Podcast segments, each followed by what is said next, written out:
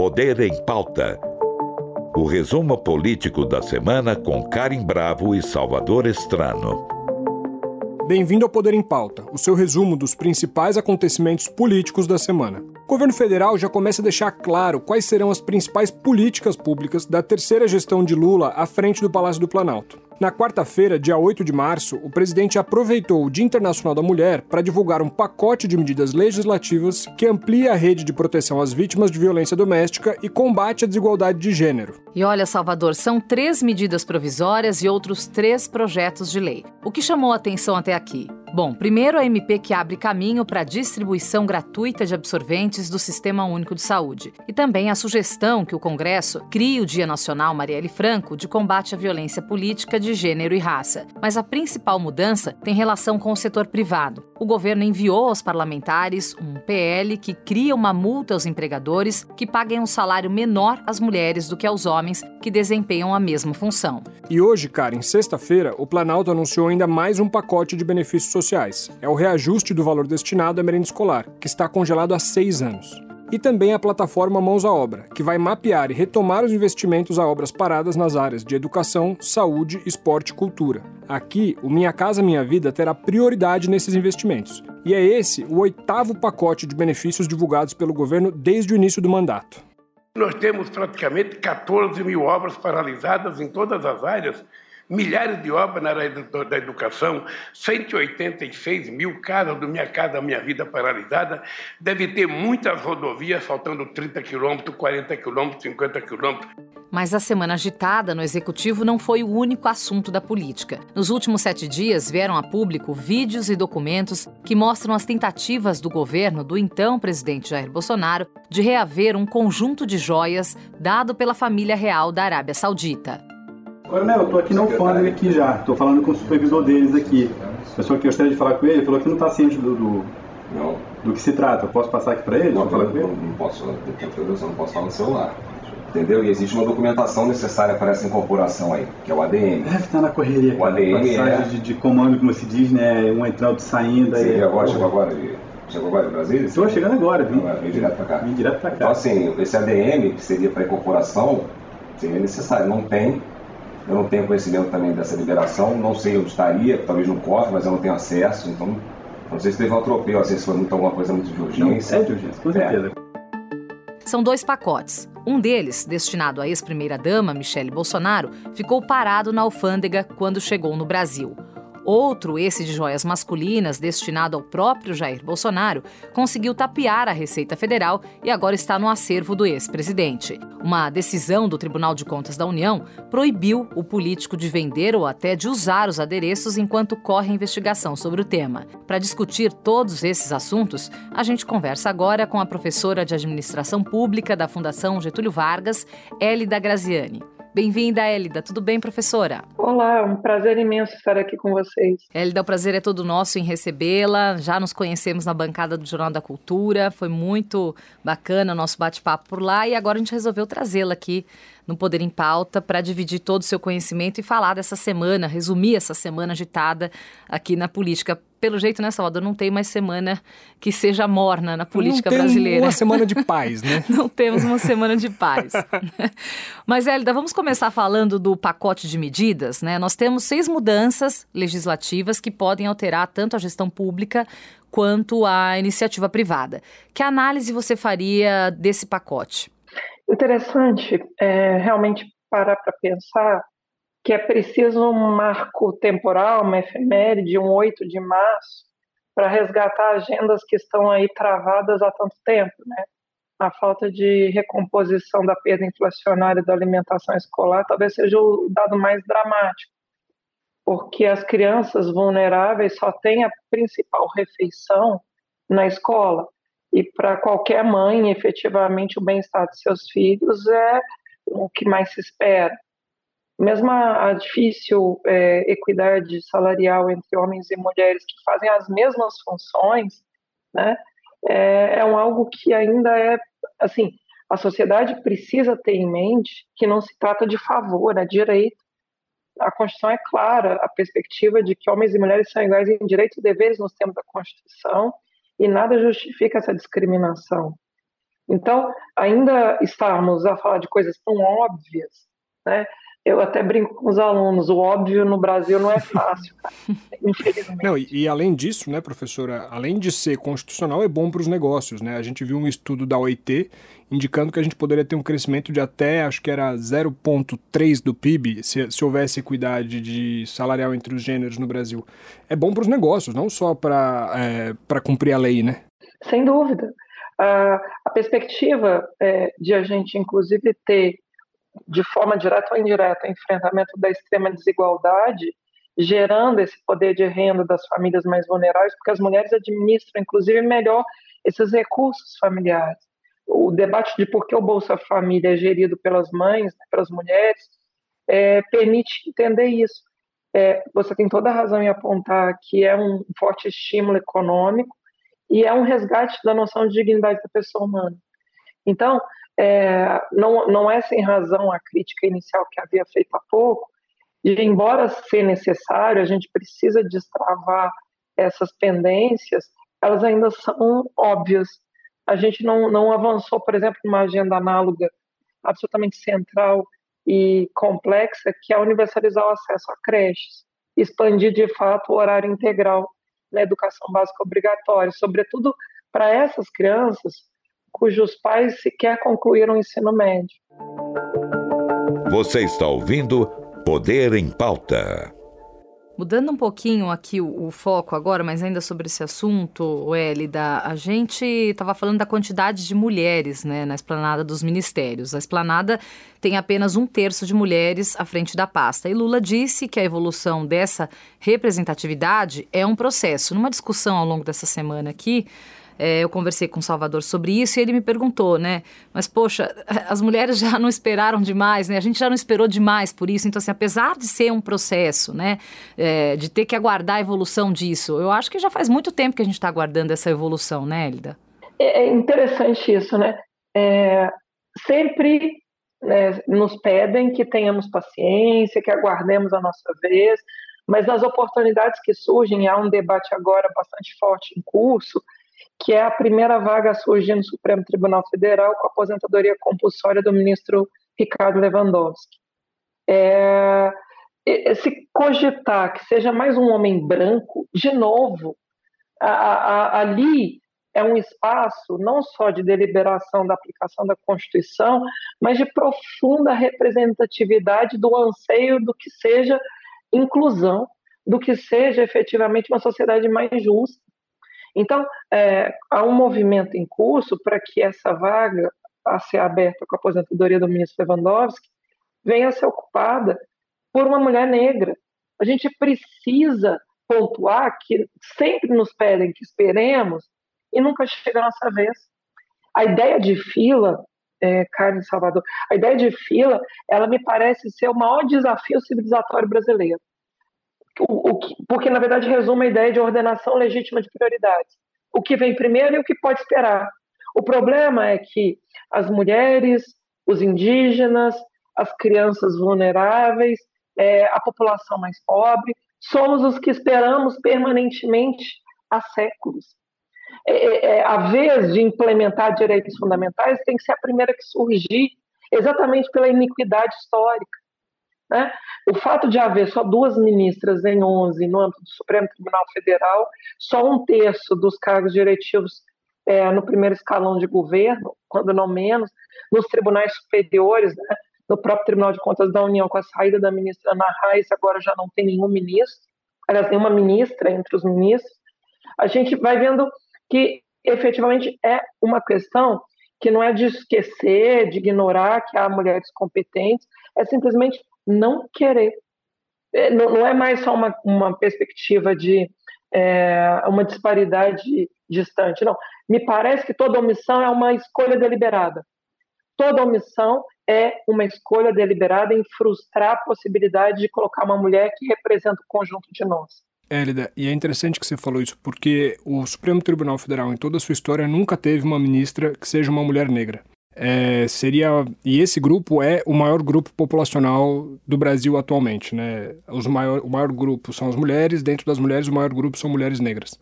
Então é interessante que a gente não. Interessante não, é triste que a gente nunca tenha tido essa representatividade na maior corte do país, né? Exatamente, exatamente. A música né, é, sintetiza um pouco isso, né? A Elza Soares, na música que a carne mais barata do mercado é a carne negra, a carne mais barata e explorada do mercado é a carne da mulher negra. Não é sem razão que a maior parte das domésticas, das diaristas, das mulheres subjugadas, submetidas a condições, inclusive, é, de maior exposição a risco de estupro, de violência doméstica, são mulheres negras. Você tem um déficit civilizatório e de resgate da representatividade para essas mulheres. A irmã da Marielle Franco ter alçado a condição de ministra apenas uma pequena, uma pequena tentativa de recuperação que na verdade tem que ser espraiada muito mais, se me permite, inclusive, o próprio debate da Carolina Maria de Jesus. Nós empurramos as mulheres negras para o quarto de despejo. Nós não a trazemos para os salões da República, nós não a trazemos para os palácios onde se decidem as políticas públicas. É esse o debate nuclear na semana do dia 8 de março que deveria estar pautado no Estado. Maravilha. Élida, e só para a gente deixar claro para o nosso ouvinte, é, Carolina Maria de Jesus é a escritora que escreveu O Quarto de Despejo, o livro, né, que é um dos livros mais premiados da literatura brasileira. Elida, agora eu queria fazer um, uma provocação com você. Eu queria que você analisasse tecnicamente o conjunto de medidas é, anunciadas no dia 8. Elas estão tecnicamente robustas, elas devem passar como estão pelo Congresso ou existem correções de rota que são necessárias agora no curto prazo? Como eu disse, elas são corretas, é, mas elas são tímidas elas são o óbvio que já chega atrasado. É, Para mim, se a gente fosse efetivamente fazer um resgate, inclusive porque a emenda 126, aquela que veio da PEC da transição, e abriu um espaço fiscal no teto considerável, o governo não está usando o espaço que tem no teto para poder fazer uma, uma, um alcance de política pública mais significativo. Ainda há uma espécie de dificuldade ou medo de implementar uma agenda mais robusta até para marcar a transição com o governo anterior. Então, é, ainda se faz ajuste sobre a efetividade de direitos fundamentais, mesmo quando se promete fazer a proteção da mulher. A agenda de recuperação do valor da alimentação escolar, a agenda de equidade remuneratória entre homens e mulheres, ainda se ressente, como eu disse, de outros, outros esforços complementares. Né? É, eu falava há pouco, né?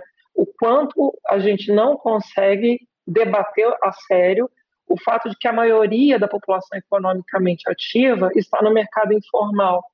E mesmo que a gente amplie a possibilidade de se tornarem microempreendedores individuais, a maior parte das próprias diaristas, das empregadas domésticas, mas as diaristas, inclusive, não têm carteira assinada, é um vínculo extremamente precarizado, elas não têm qualquer proteção é, do âmbito de seguro social. Se ficarem doentes, não vão receber o auxílio saúde. Se tiverem filhos, não vão ter direito à licença gestante, porque muito provavelmente essas mulheres usam todo o valor, são majoritariamente mulheres, usam todo o valor que recebem apenas para sobreviver, não pagam sequer a condição de microempreendedor individual. Então, assim, a, a gente tem um debate bastante mais denso é, de desigualdade real, mais uma vez, tanto racial quanto de gênero, que é inclusive a nossa incapacidade de pensar uma proteção integrada. Assim como eu falava também há pouco da vaga de creche.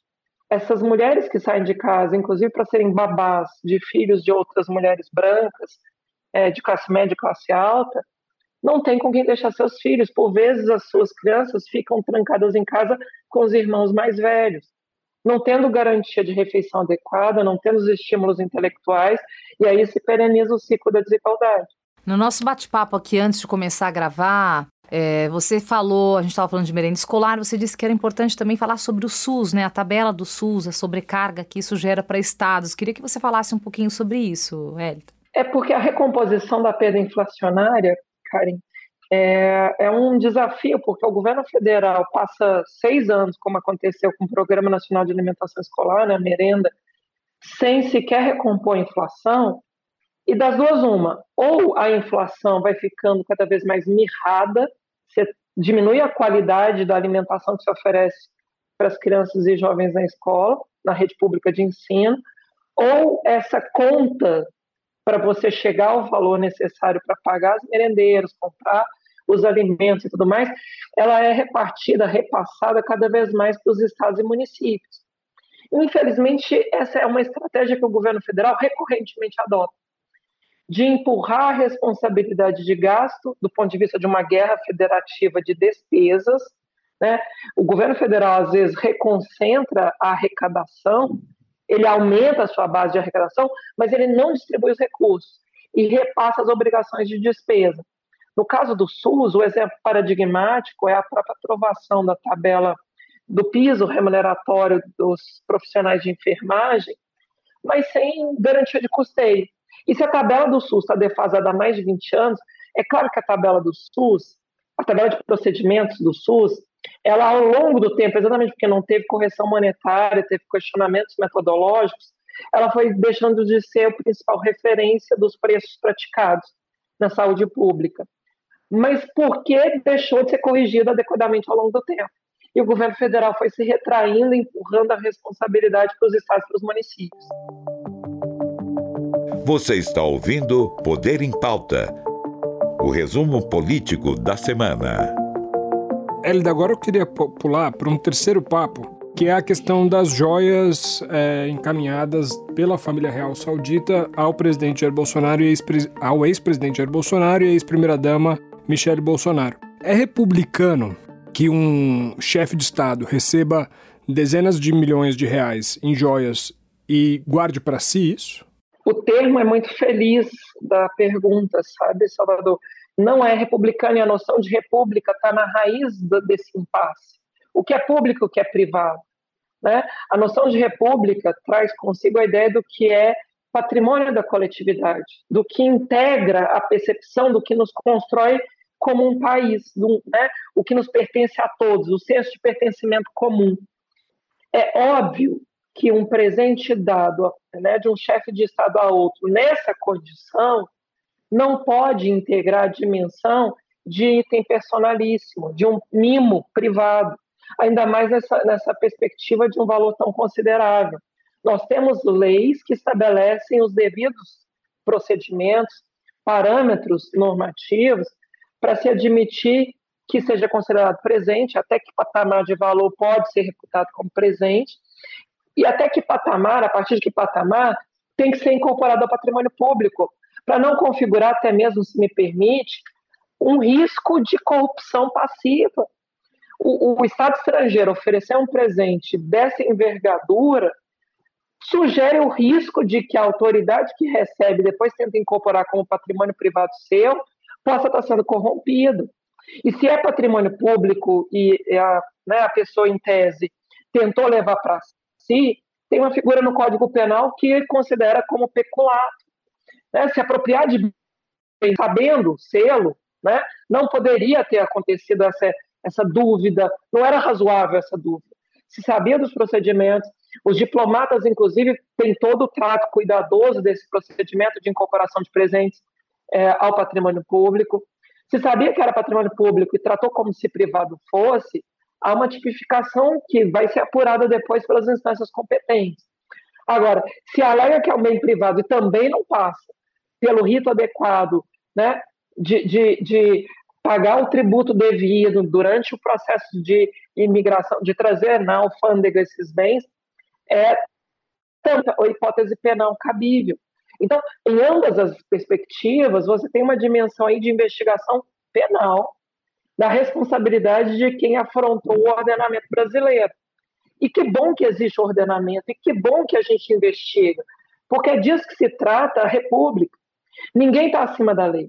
Nenhuma autoridade, por mais destacada que seja, e ela só exerce o poder em nome da sociedade durante um determinado período de tempo, Nenhuma autoridade é o poder, ela está no poder enquanto nos representa nos limites do que nós definimos em lei. Nenhuma autoridade tem o direito de afrontar cotidiana e consistentemente a lei como se estivesse acima dela. É por isso que agora o movimento, todo o debate é de investigação, conceder o devido processo para que haja ampla defesa e contraditório, mas, obviamente, em se apurando e se é, verificando a ocorrência desses delitos, obviamente, a, a imputação da responsabilidade cabível. Agora, Hélida, o Tribunal de Contas da União já determinou que o Bolsonaro e o ex-ministro, né, o Bento Albuquerque, prestem depoimento sobre as joias. Ontem mesmo, é, o, o ex-ministro ele pediu para adiar o interrogatório e, e isso ali já não sei se faz parte do procedimento ou se já deixa já nos deixa respostas, mas enfim. E veio o vice, o ex-vice-presidente Hamilton Mourão dizendo que a corda vai arrebentar para o lado mais fraco. O que, que você imagina é, desse desfecho, dos próximos passos? Será que o Hamilton Mourão tem razão? Olha, Karim, é, eu acho, voltando até um pouco antes, que bom que há servidores públicos ocupantes de cargo efetivo cujo compromisso primeiro é com a aplicação da lei. Eu quero, nesse cenário, é primeiro fortalecer a ideia de impessoalidade do servidor da Receita Federal que fez o seu papel.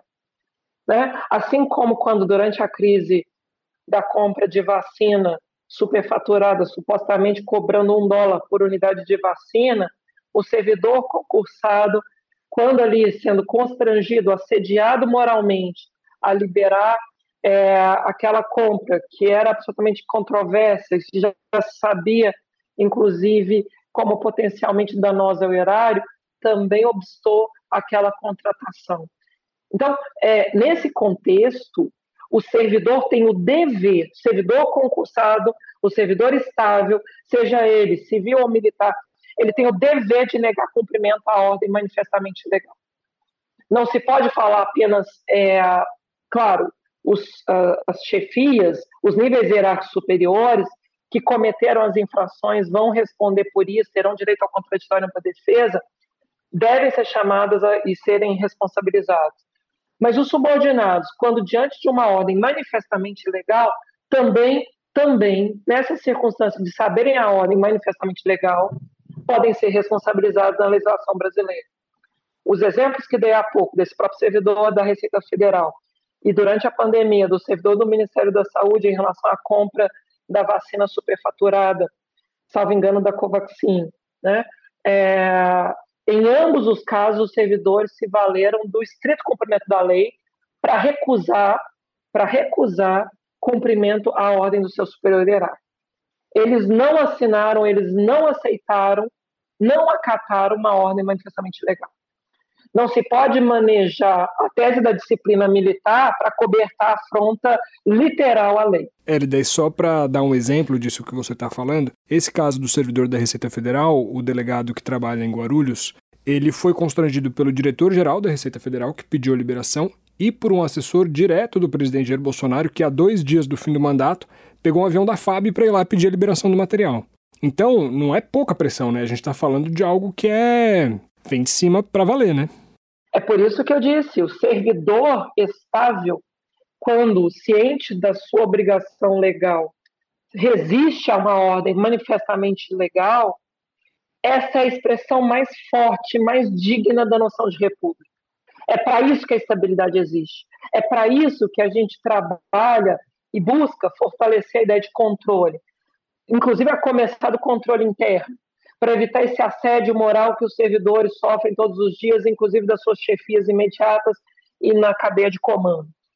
Nesse caso específico, o que me assusta é a ideia agora de alguns quererem fazer uma análise um tanto infantil né, das cadeias de comando militares, como se pudesse é, ser um salvo-conduto, como se pudesse ser um permissivo para cometer as maiores atrocidades do mundo, mesmo quando se sabe que a ordem é manifestamente legal. Se me permite também dar um segundo exemplo, né? ainda durante a pandemia, acontecendo aquela crise de abastecimento de oxigênio no, no, em, em, Manaus, no estado do Amazonas, o, o ex-ministro da Saúde, é, Pazuello, dizendo que ele apenas cumpria ordens.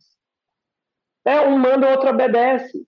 Mas desde quando obedecer a ordem manifestamente legal é o que rege o ordenamento brasileiro. Vivemos um governo de leis e não de homens. Vivemos um governo de leis e não de homens. O absurdo desse contexto de admitir uma cadeia de comando manifestamente legal é que a gente realmente caminhava celeremente para um regime patrimonialista, em que se apropriar de bens públicos, em que dá causa a uma, um largo acúmulo de mortes majoritariamente evitáveis, eram algo aceitável porque se estava cumprindo ordens de forma uh, cega. Isso me lembra um pouco a Hannah Arendt, quando ela falava da banalidade do mal é, dos alemães, dos burocratas, dos funcionários alemães na Segunda Guerra Mundial, cumprindo ordens de forma canina, bovina, cumprindo ordens nazistas, levavam os judeus para as câmaras de gás. É disso que se trata. A ordem manifestamente legal, a legislação brasileira é muito clara, ela não pode ser cumprida pelo servidor sob pena de ele próprio incorrer em uma infração. Ele próprio vai ser punido. Mesmo sendo ele um subordinado, ele tem que fazer esse juízo de entre a ordem do meu chefe e a lei, eu cumpro a lei. Eu não posso, eu não posso negar cumprimento à lei acomodando a afronta que a ordem do meu chefe implica ao ordenamento. É por isso que é tão importante o termo república. República, coisa de todos. A proteção que todos temos contra o governante de ocasião. A gente não pode depender do bom ou mau humor do governante de ocasião. Porque, de repente, aparece um governante de ocasião tendente ao extremo patrimonialismo, tendente à captura do erário, e quem vai contê-lo? A gente precisa ter essas várias instâncias de controle de freios e contrapesos. Maravilha. A gente conversou hoje com a professora da Fundação Getúlio Vargas, Hélida Graziani. Muito obrigado, Hélida. Eu que agradeço, foi um prazer imenso. Hélida, muito obrigada pela presença. Até a próxima, viu? Até. Obrigada mais uma vez. Esse foi o Poder em Pauta. A gente se encontra na semana que vem. Você ouviu Poder em Pauta o resumo político da semana com Karim Bravo e Salvador Estrano. Produção de Gabriela Paques. Apoio de produção Isaac Vinícius. Trabalhos técnicos Wagner Freitas. Realização Rádio Cultura emissora da Fundação Padre Anchieta.